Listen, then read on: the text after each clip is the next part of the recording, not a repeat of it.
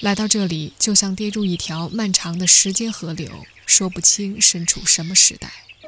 十三世纪的古书静静地躺在图书馆里，十五世纪如梦似幻的钟塔敲击着六百年前富于变幻的钟声，十六世纪的礼拜堂唱着赞美歌，十七世纪的苍天梧桐树低吟着爱情。十八世纪的人物肖像油画在墙壁上沉默不语地审视，十九世纪的殖民风格圆顶和柱式阳台，二十世纪的战争亡灵纪念碑，二十一世纪在地理边缘不断生长的现代建筑，还有每个学院静谧的花园和庭院里，那些古老的或年轻的动植物的生命，悄然无息地指向繁荣、死亡和轮回。时间在这里。就是一个无穷无尽的因果的下午。各位好，这里是素描时光，我是樊素。本周我们一起去英国，去英语世界里世界上最悠久的大学——牛津大学。在八百多年的牛津大学历史上，它曾是高级教士钻研学问的地方，是国王的避难地，是王公贵族和世袭贵族子弟读书的场所。十四世纪，这里是欧洲的天文学和神学中心。自名为莫顿计算者的哲学家试着用数学量化万物，包括人的情感。十七世纪，牛津的学院是俱乐部和绅士官邸的混合体。王政复辟之后，上层社会的富家子弟以酗酒、赌博和嫖妓补充了牛津的考试大纲。十八世纪，给贵族子弟当仆人来资助个人学业的贫穷学生和那些俱乐部的特权者，构成了小型阶级社会。十九世纪，美国人被牛津出身的人腰缠万贯、牛气冲天的虚荣和浮华吓坏，牛津被视为大英帝国的动力资源。二十世纪。牛津的知识分子在唯美主义和共产主义之间徘徊，抱着泰迪熊的孤独贵族消失在基督教堂学院方庭的阴影里。然后，二战打断了牛津的时间，新世界诞生了。英国的世界秩序随着贵族阶级蒸发，在挽歌的旧梦中，牛津在不动声色的古老建筑里变得平等和多元。来自普通甚至贫穷家庭的牛津学生，在被贵族气息与显赫绅士冲击与震慑，惧怕不被这样一个历史性的体系所接纳之后，却发现它内里开放与自由的氛围。十八、十九世纪，牛津比剑桥更转向了人文主义，成为抗拒粗糙的进步主义的精神领地，成为文学与诗性的国度。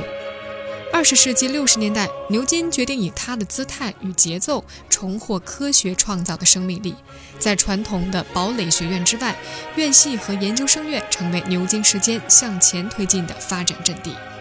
时间在那些中世纪苍老而斑驳的建筑上消失了，在石墙的内里，现代性焕发出新的生命力。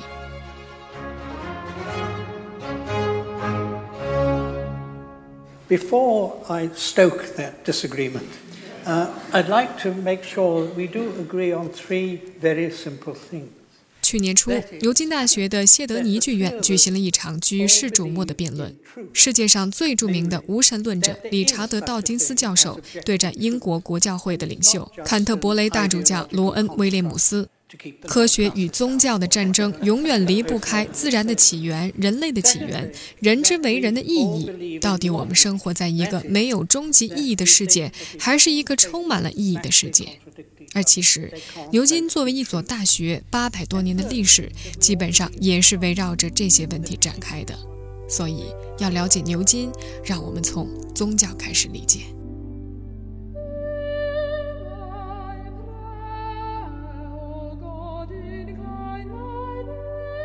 关于牛津大学的起点，有人认为是一一六七年巴黎大学驱逐外国人，使得很多英国学者从法国归来，并且定居牛津；也有人认为只是当地修道院的一个分支机构，或者古城堡之内的一座小教堂。总之，中世纪神学统治的几百年期间，它从一段漫长、模糊而断裂的学术活动之后，逐渐地浮现出来，直到十三世纪早期才正式确立为大学的身份。用理查德爵士的话说，牛津大学不是创建出来的，而是浮现出来的。可以确定的是，从孕育之初，它就是一个传教士的团体，是一个宗教机构，处于教皇的控制之下。基督教精神渗入到大学的 DNA 当中。宗教改革之前，在这里学习的学者都是僧侣。今天，牛津大学的学袍仍然保留着中世纪僧侣长袍的样式，大学校徽上至今还刻着“主照亮我”的字样。从先验论哲学的观点出发，世界是神创造的，启示才是知识和真理的源泉。大学只是探索和发现的场所，而不是生产和创造的场所。创新、创造、原创，这些在今天的学术界受到热烈追捧的素质，在当时是受到怀疑的，被认为是一种诱惑，会导致分裂的结果。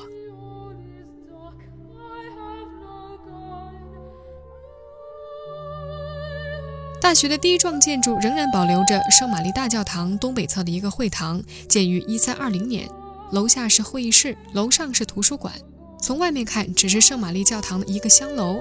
但是在漫长的历史当中，它曾经做过布道厅、议会厅、档案馆、书店、学校、弹药库、教室。如今，在咖啡屋的交叉拱顶下摆放着蛋糕和沙拉。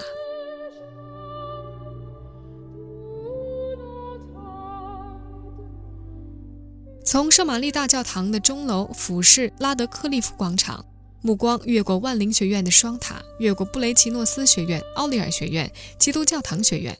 几乎所有的老学院都是方亭式建筑，四边建筑围着一片庭院，庭院内绿草如茵，幽静的回廊一如中世纪修士曾在此处苦思冥想的样子。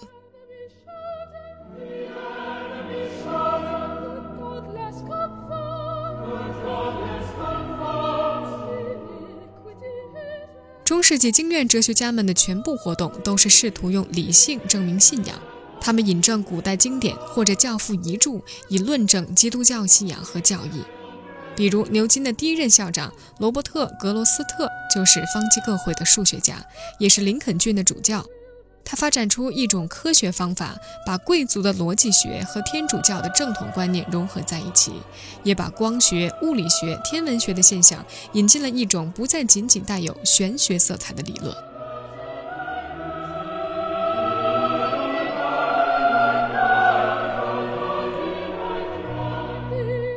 格罗斯特之后，一批伟大的方济各会学者相继来到牛津，比如说罗杰·培根、奥卡姆等等。主要是这些先驱们加上莫顿学院的一批研究数学的哲学家，使得牛津大学很早就被视为领先的欧洲大学之一。当时，罗马天主教的几乎每一个教派都在牛津建有修道院。多米尼加派最早的修道院就是建在犹太聚居区。加尔默罗会拥有最古老的波蒙特皇家宫殿。奥古斯丁教尤其擅长辩论，三一教派绝大部分死于一三四九年的大瘟疫。本尼迪尼修会则是最早成立学堂的，以接纳世俗世界的年轻人前来寻求学问。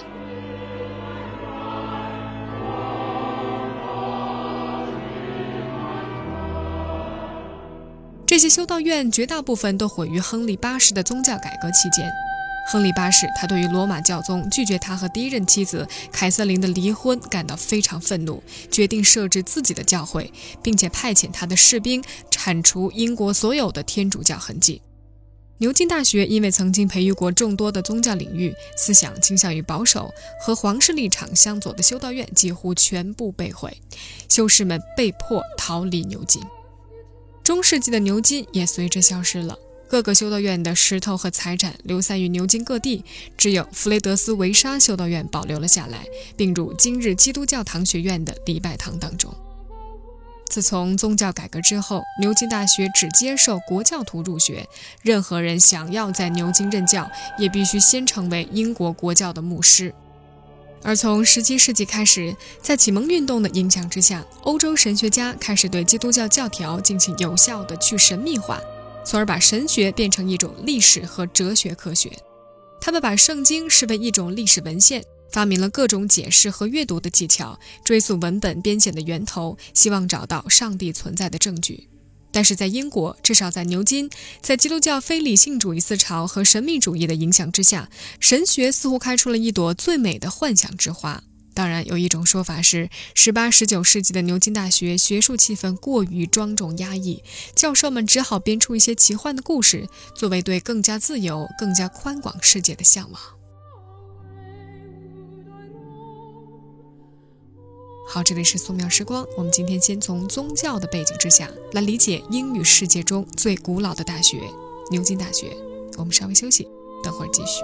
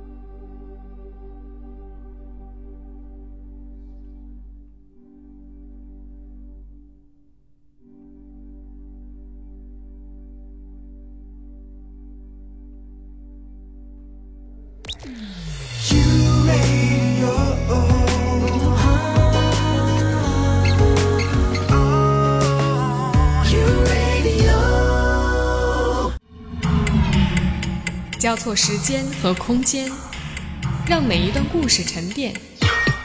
用新闻的视角打量我们的世界，用文化的笔触勾勒城市的轮廓。凡素，素描时光。打开这本声音杂志，带你走进心灵的后花园。欢迎回来，素描时光，我是樊素。让我们继续停留在英国，探寻宗教在牛津大学留下的痕迹。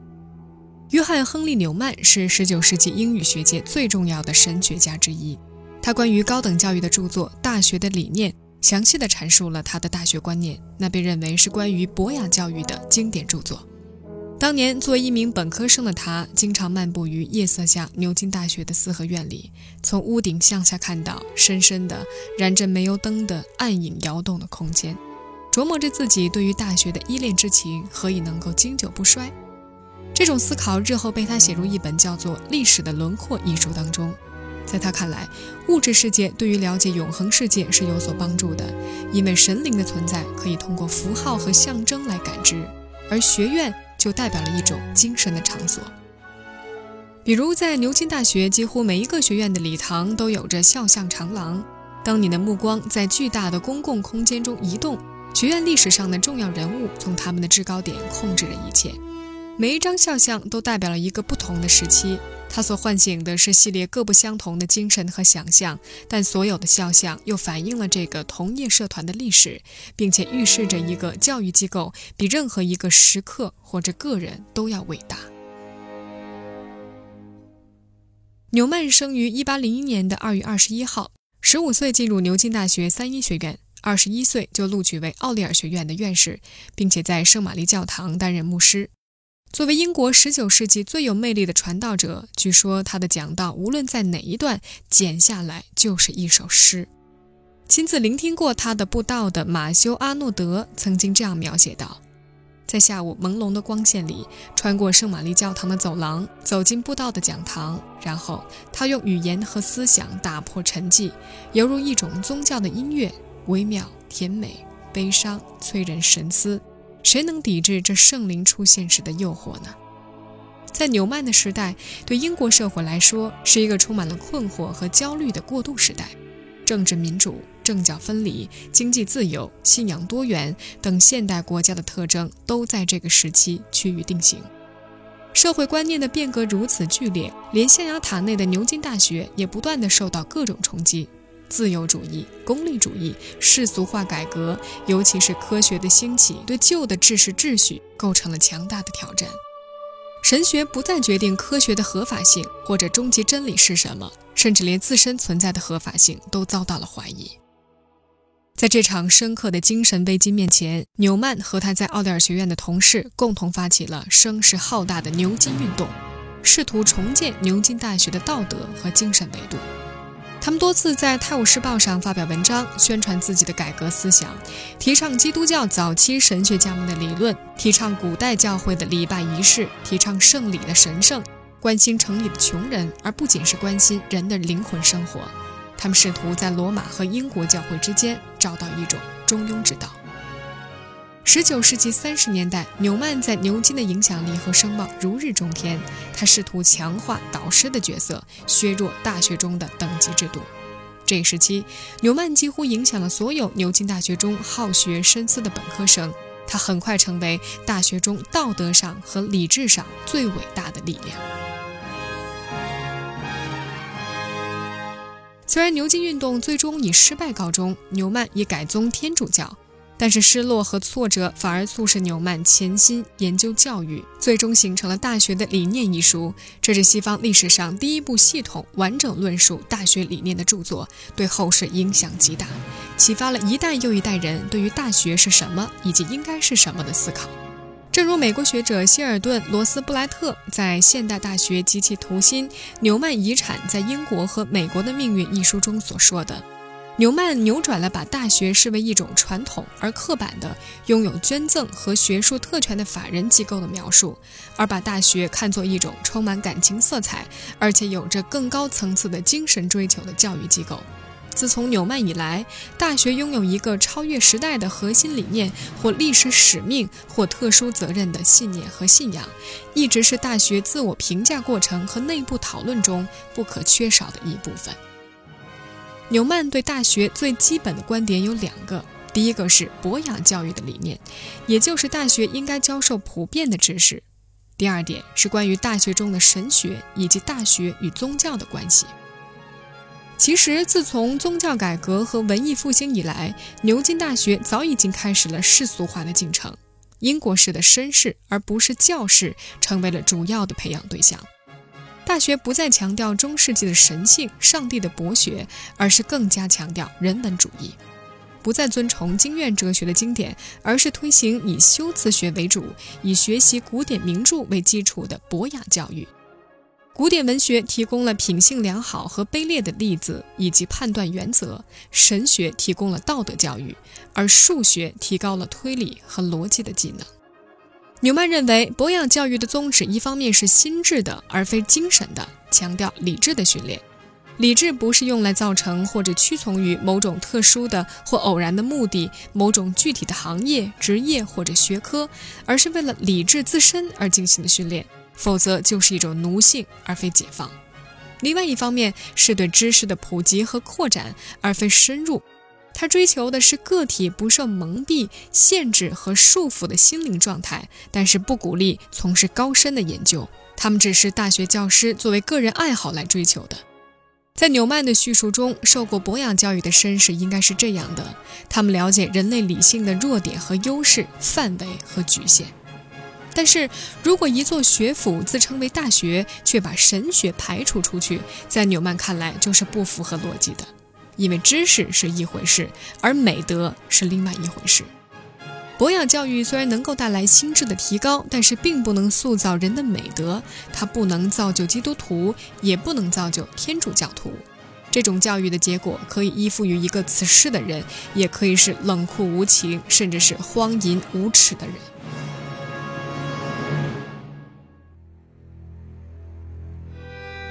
纽曼热爱牛津，在构思他的大学理念的时候，他把他那个时代他认为的牛津大学最好的特征都融入其中了，包括学院制、寄宿制、导师制等等。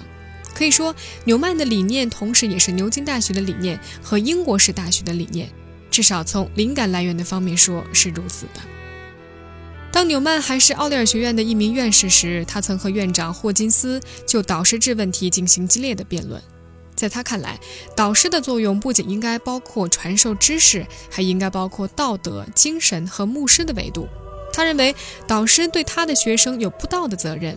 他说：“当我还是牛津的导师时，我就十分坚持认为我的职业是关于牧养的。我认为，依据大学的条例，导师这个工作本质上是关乎宗教的。这个原则，我将终守一生。”同样的，纽曼还相信，只有牛津独一无二的学院结构，才允许大学教学超越知识的传播，并且成为道德重建真正的作用者。在他看来，大学和学院承担的是不同的角色和作用，尤其是有教会背景的学院，能够对大学做出有益的补充。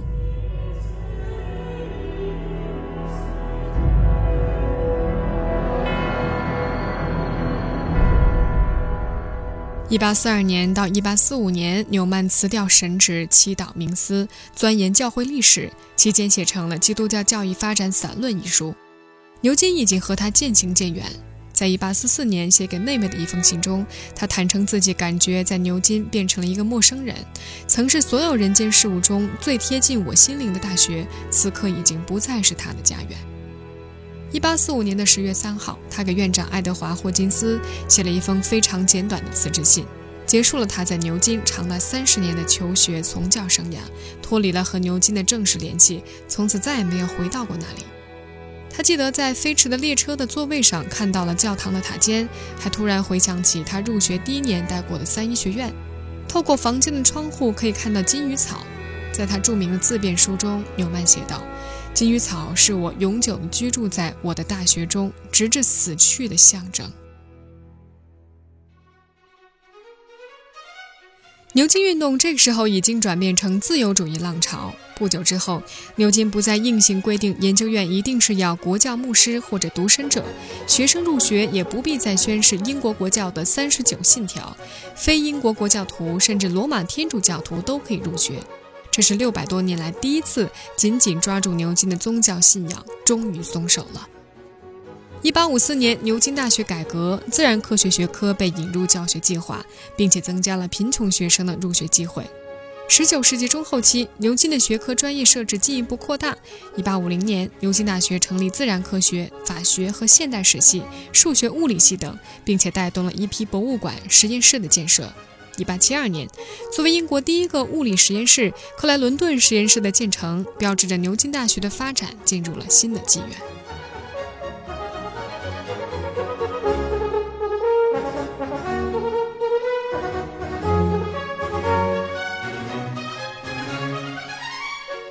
如今的牛津钟声依旧，在充斥着钟楼、圆顶、烟囱和哥特式小尖塔的城市天际线上，上帝的真理似乎仍然在闪闪发光。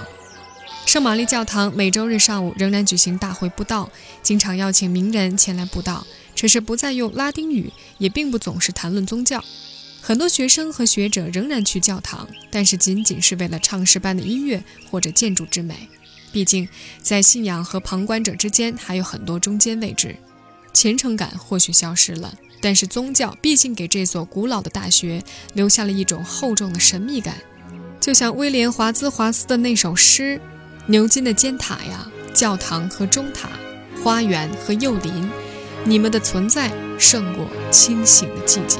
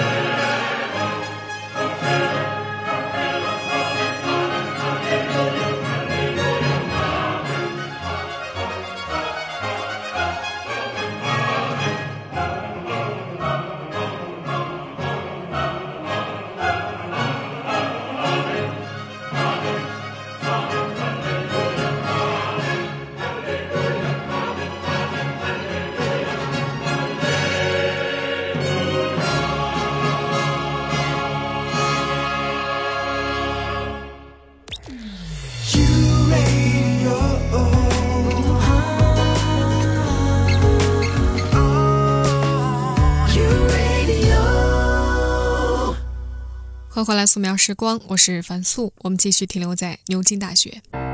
一六八七年，沈福宗去牛津留学，他是第一个这么做的中国人。在他到来之前，牛津大学里没有人能够看得懂图书馆里的中文书籍，甚至不知道从哪个方向翻阅。沈福宗用拉丁语告诉人们应该用怎样的顺序去阅读，并且为图书馆制作了中文书籍目录。在他离开将近两百年之后，这里才开始陆续有了中国人的踪迹。在沈福宗离开牛津大学三百多年之后，牛津大学已经有超过两千名的中国毕业生。二零零九年底，牛津中国留学生的数目是七百三十二名，是仅次于美国的第二大海外留学生群体。牛津大学的副校长杰西卡·罗森希望有更多的中国学生来牛津学习，但是他认为大部分中国人并不了解牛津的价值。牛津大学并不是因为它是一个品牌而著名。那么，正在牛津学习的中国人，他们是怎么想的？他们的学习生活是怎么样的？接下来，我想跟您分享《三联生活周刊》的记者朴实在牛津的采访。上海外国语大学附中毕业的袁佑林在牛津大学读本科。他不厌其烦地向记者们再次讲述了一遍他已经向无数亲朋好友们讲过的故事：牛津的电话面试到底考的什么？因为他报考的是政治、哲学和经济专业，所以呢，依次有三个教授打电话过来。他记忆最深刻的是其中两个问题：六个海盗抢了六十个金币，现在他们要分这些金币。他们规定由六个海盗依次提出分金币的方案，只要有一个海盗不同意，就把提方案的这个海盗杀掉。那么第一个海盗应该怎么样提出这个方案，才能保证自己不被杀掉呢？袁耀林说，当时他其实没能给出确切的答案，而是一个面试官带着他一步一步的推论，目的在于看看他有没有慧根。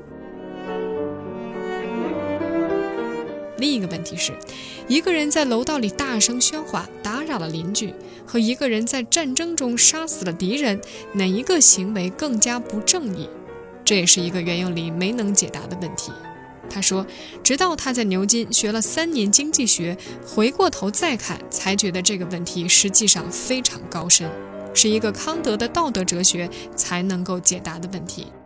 面试的时候，那道考题要分成好多种的具体情况，才能够一一加以分析。传统的牛津式的学问，总是需要你有点古典式的博闻强志，有点文艺复兴式的渊博和全面。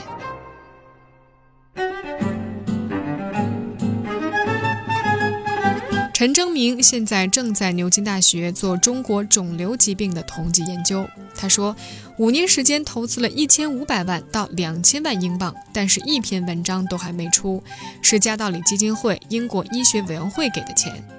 对于这种研究，必须得耐得住寂寞，出成果是个漫长的过程，因为前面的研究是打基础的，是创建的过程。我们花了五年的时间，选择了全国十个地方，现在这个研究已经做了快十年了。结果也快出来了。他说：“总体讲呢，牛津比美国大学要更加的不疾不徐。很多牛津毕业的人在研究团队一干十多年，就算去制药公司，钱更多也不愿意去，更愿意从事有创造性的闲适的工作。牛津的气氛也能够静得下来，没有那么急功近利，更加注重研究成果本身的价值。几年的时间不必考虑发多少篇文章，没有美国那种不发就走的硬性压力。”美国曾经有一项研究，做了五千人的临床研究，和牛津一模一样。他们在三四十年中发表了五千多篇论文，垃圾不少。而在牛津的我们呢，发的很少，要出就出实实在在的精品。他说，牛津确实是一个非常古老的城市，非常的安静，有的时候会感到寂寞。但是对于做学问的人来说，寂寞是必要的。享受寂寞，这样的人才可以静下来，才能够思考东西。和陈征明共事的有许多牛津的医学大师和泰斗。他说，像泰斗理查德·道尔爵士这样的人，八十多岁了还天天来办公室工作。他们很平易近人，接触没有负担，学术的自由是非常核心的。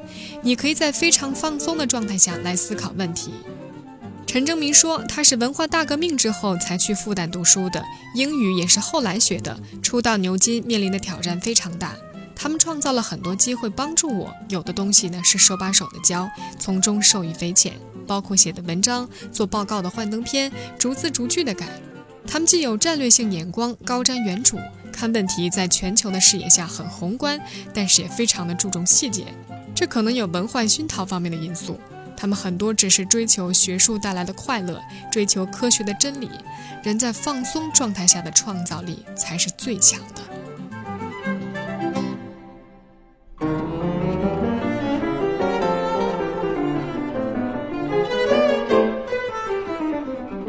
刘继龙是牛津大学遗传基因生理学、解剖学、遗传学部的博士，也是功能基因组项目的负责人。他研究的是果蝇，水果的果，苍蝇的蝇。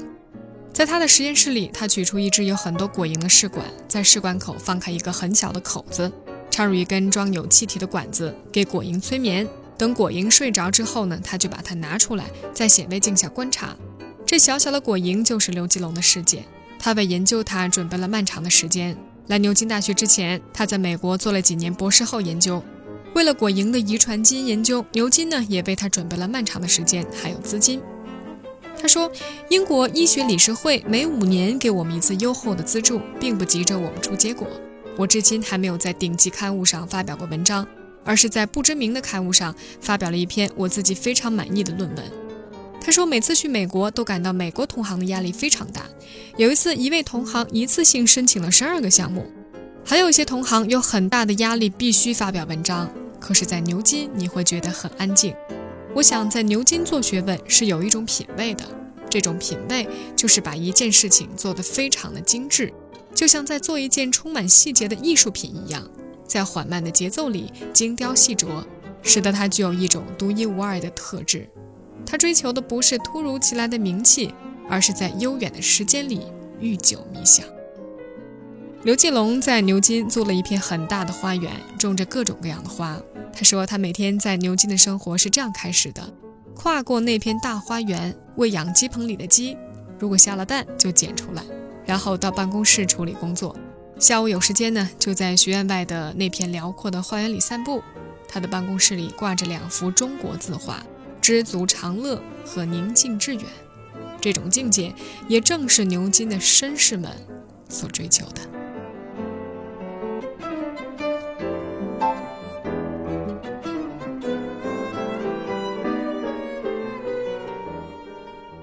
好，感谢你收听本期的素描时光，我是樊素。最后呢，为大家送上一首歌曲，叫做《Rather Be》。这首歌的演唱者呢是牛津大学的一支学生合唱团，Out of the Blue，出乎意料合唱团。这支合唱团在2011年的英国达人秀当中有非常出色的表现。好了，听完这期节目，有任何想说的，可以在网上找到我，微博是凤凰 U Radio 中横线凡素，微信呢是伊娃娜凡，I V A N A F A N。我们下期再见。Oh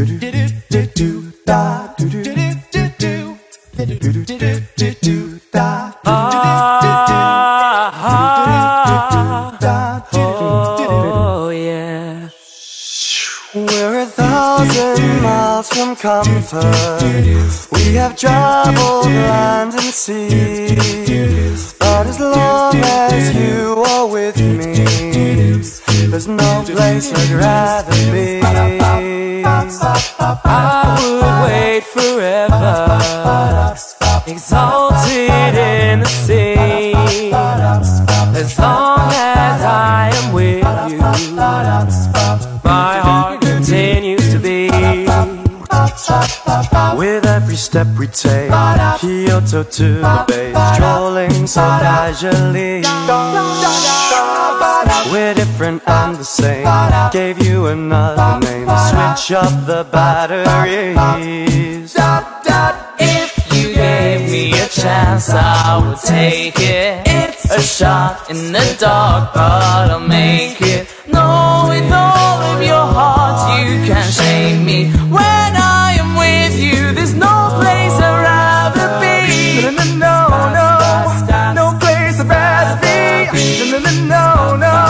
no place I'd rather be. No, no, no, no, no, no place I'd rather be. Rather be. We staked out on a mission to find our inner peace. Make it everlasting, so nothing's incomplete. It's easy being with you. Sacred simplicity. As long as we're together, there's no place I'd rather be. With every step we take, Kyoto to the bay, strolling so casually. We're different and the same. Gave you another name, switch up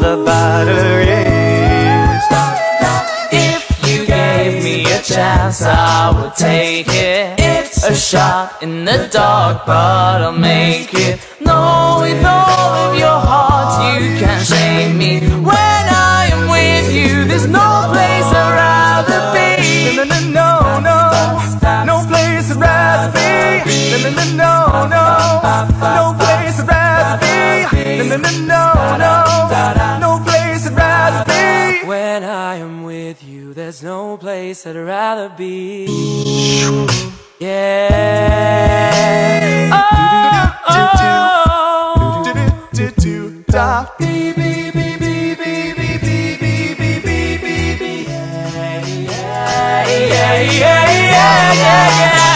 No, no, no, place I'd rather be. No, no, no, no place I'd rather be. No, no, no, no, with you, there's no place I'd rather be.